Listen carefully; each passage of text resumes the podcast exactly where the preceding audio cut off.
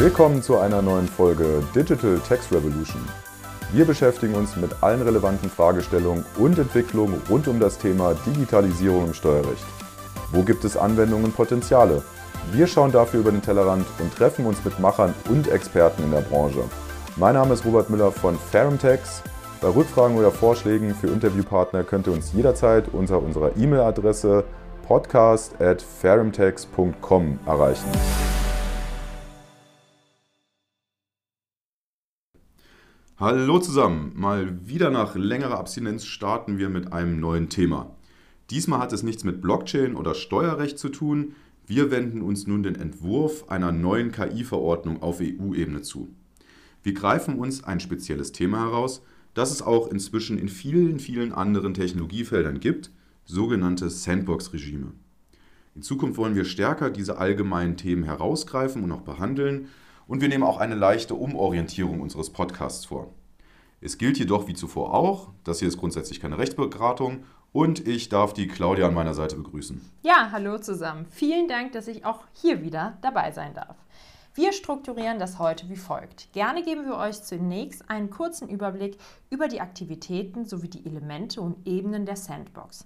Anschließend diskutieren wir einzelne Auswahlkriterien und bewerten, welche Behörde in Zukunft für das Sandbox-Regime in Deutschland zuständig sein könnte. Also, fangen wir an, Robert. Gerne, gerne. Sandbox-Regime sind eines der vielversprechendsten Regulierungsinstrumente, um auf der einen Seite sicherzustellen, dass die Technologieentwicklung in einem sicheren Umfeld stattfindet, das den Einzelnen schützt, aber auch gleichzeitig die Innovationsfähigkeit von Europa weiter vorantreibt. Und nach dem Entwurf des sogenannten AI Act von der EU-Kommission schaffen KI-Sandboxen ein kontrolliertes Umfeld, das die Entwicklung, Erprobung und Validierung von innovativen KI-Systemen für einen begrenzten Zeitraum erleichtern soll, bevor dann diese auf den Markt gebracht werden oder tatsächlich direkt in Betrieb genommen werden.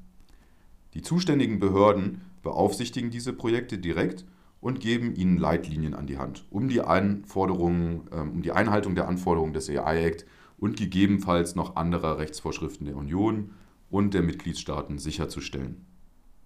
Der Vorschlag regelt nun diese regulatorischen Sandboxes nicht im Detail, da es hier weitere Bestimmungen in delegierten Rechtsakten geben soll. Genau. Und schauen wir uns nun die Elemente und die Ebenen des, der Sandbox-Regimes oder des Sandbox-Regimes genauer an. Wir können generell drei verschiedene Elemente unterscheiden. Die Sandbox im Allgemeinen, die zuständige Behörde und die Test- und Versuchseinrichtung, sogenannte TEFs.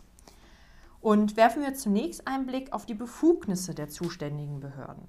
Es wird hervorgehoben, dass die Sandboxen ähm, des AI-Acts die Aufsichts- und Abhilfebefugnisse der zuständigen Behörde nicht berühren.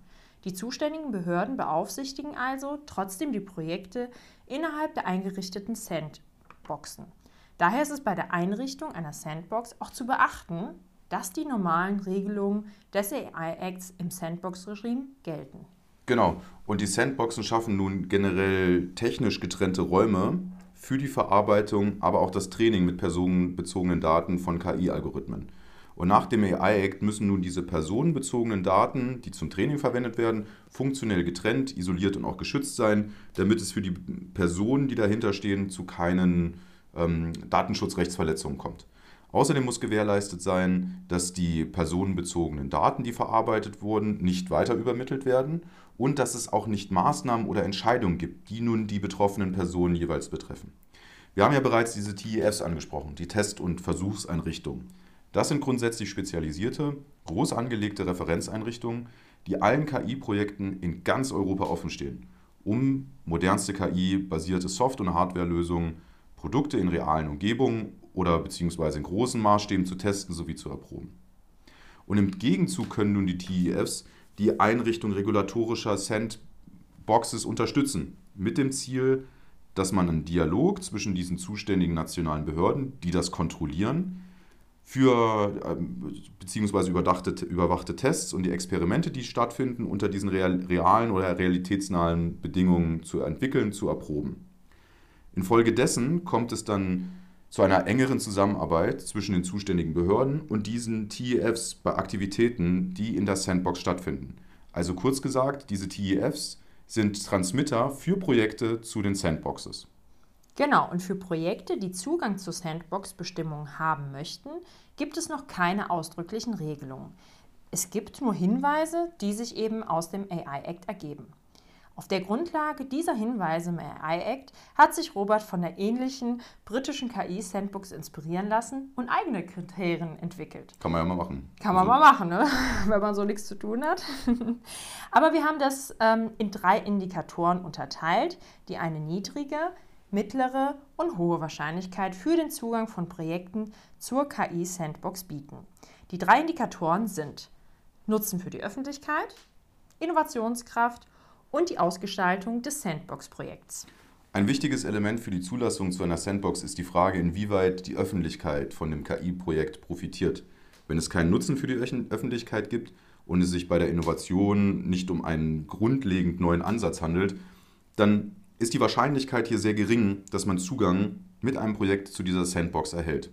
Und dies gilt insbesondere für Projekte, die auf der einen Seite nicht ausreichend Ressourcen selbst allokieren können und vor allem die damit verbundenen Risiken für das Projekt, aber auch den Datenschutz nicht erkennen können.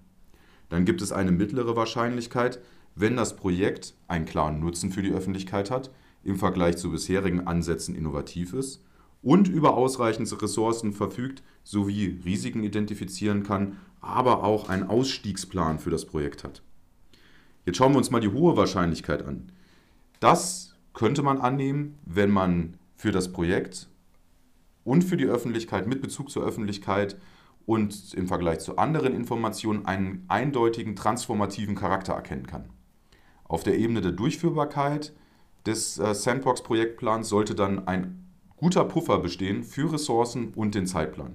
Die Risiken sollten sehr gut definiert sein und es sollte ein relativ breites Spektrum an ausgefeilten Kontrollmechanismen geben, gerade im Bereich des Datenschutzes.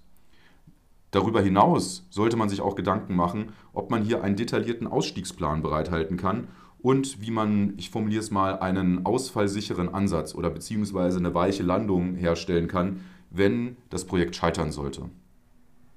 Laut dem AI Act soll insbesondere dieser Sandbox-Regime für kleinere Anbieter und für Startups zugänglich sein oder den eindeutigen Fokus darauf legen. Und aus diesem Grund sollte dann auch der Zugang zur Sandbox speziell für diese KMUs und die Startups eingeräumt sein. Natürlich auch für andere Dienstleister, aber die sollten im Vordergrund stehen. Genau, und nach dem AI Act müssen die Mitgliedstaaten auf nationaler Ebene eine oder mehrere nationale zuständige Behörden und unter diesen, wenn wir mehr als eine zuständige Behörde hätten, die nationale Aufsichtsbehörde benennen, um die Anwendung und die Umsetzung der Verordnung zu überwachen. Derzeit ist in Deutschland aber noch keine zuständige Behörde für den AI-Act bestimmt worden. Also hier die große Frage, welche Behörde könnte es zukünftig werden? Das ist leider noch ein bisschen Rätselraten, aber in Anlehnung an andere datenschutzrechtlich relevante Bereiche, wie jetzt zum Beispiel der Datenschutzgrundverordnung, könnten das die sogenannten Landesdatenschutzbeauftragten sein, wenn es darum geht, nun die zuständige Behörde im Sinne des AI-Acts zu definieren. Eine andere Alternative, die hier in Betracht kommt, als zuständige Behörde ist zum Beispiel das Bundesamt für Sicherheit in der Informationstechnik, BSI. Und diese nationale Behörde verfügt über aktuell sehr viel Fachwissen und auch Kompetenzen im Bereich der KI, zumindest im Verhältnis zu anderen Behörden. Ein Beispiel, das BSI evaluiert bereits künstliche Intelligenz und KI in sicherheitskritischen Bereichen. Daneben gibt es aber auch noch ein anderes sehr interessantes Konzept, das ich gefunden habe, das Bundeswirtschaftsministerium arbeitet derzeit an einem sogenannten, ich nenne es jetzt mal Sandkastengesetz für innovative Technologien. Bislang ist KI hier nicht explizit enthalten. Es soll aber ein sogenannter One-Stop-Shop implementiert werden. Das heißt, eine zentrale Anlaufstelle für die Überwachung von Sandboxen, unabhängig davon, welche Technologie das ist. Es wäre nun ein leichtes, ein zukünftiges Sandbox-Regimegesetz auf KI-Anwendungen auszuweiten. Und diesen AI-Act, der jetzt momentan auf EU-Ebene implementiert werden soll, dann in nationales Recht zu transformieren, zumindest teilweise, wo es notwendig ist. Das bedeutet, dass es derzeit eine, viele, eine, eine Vielzahl von unterschiedlichen Umsetzungsmöglichkeiten gibt, die aber nicht oder zumindest noch nicht endgültig definiert sind. Wenn ich nun raten müsste, dann würde ich davon ausgehen, dass die Bundesregierung sich für eine einzige zuständige Behörde ausspricht und diesen zuvor genannten One-Stop-Shop-Mechanismus zur Überwachung aller Sandbox-Regime umsetzt. Und das finde ich auch persönlich den vielversprechendsten Ansatz. Ein ähnliches Konzept gibt es bereits im Bereich des, des Fintechs, äh, gerade für Blockchain-Anwendungen. Und wenn man diesen One-Stop-Shop-Mechanismus weiterdenkt, dann wissen ja vielleicht unsere steuerinteressierten Zuhörer, dass es so etwas auch im Bereich der Mehrwertsteuer schon gibt. Vielen Dank, Robert, für diese Übersicht. Kannst du uns bitte nochmal eine abschließende Bewertung geben? Ja, sehr gerne. Also Sandbox-Regelungen sind klar im Kommen. Das sieht man unter anderem auch im Bereich der, der Blockchain- oder Fintech-Regulierung. Zum Beispiel mit diesem DLT-Pilot-Regime, was wir vorhin angeschnitten haben. Also man sieht klar, der Gesetzgeber versucht, geeignete regulatorische Umgebungen zu schaffen, damit auf der einen Seite Innovationen in Europa nicht durch eine überbordende Regulatorik verhindert werden, aber gleichzeitig auch nutzerbezogene Fragen zu adressieren, also insbesondere den Datenschutz. Ja, vielen Dank, Robert. Also, es bleibt spannend, es bleibt viel zu tun. Wir halten euch weiterhin auf dem Laufenden mit aktuellen Themen. Bleibt uns gewogen, wir freuen uns aufs nächste Mal. Vielen Dank fürs Zuhören. Macht's gut.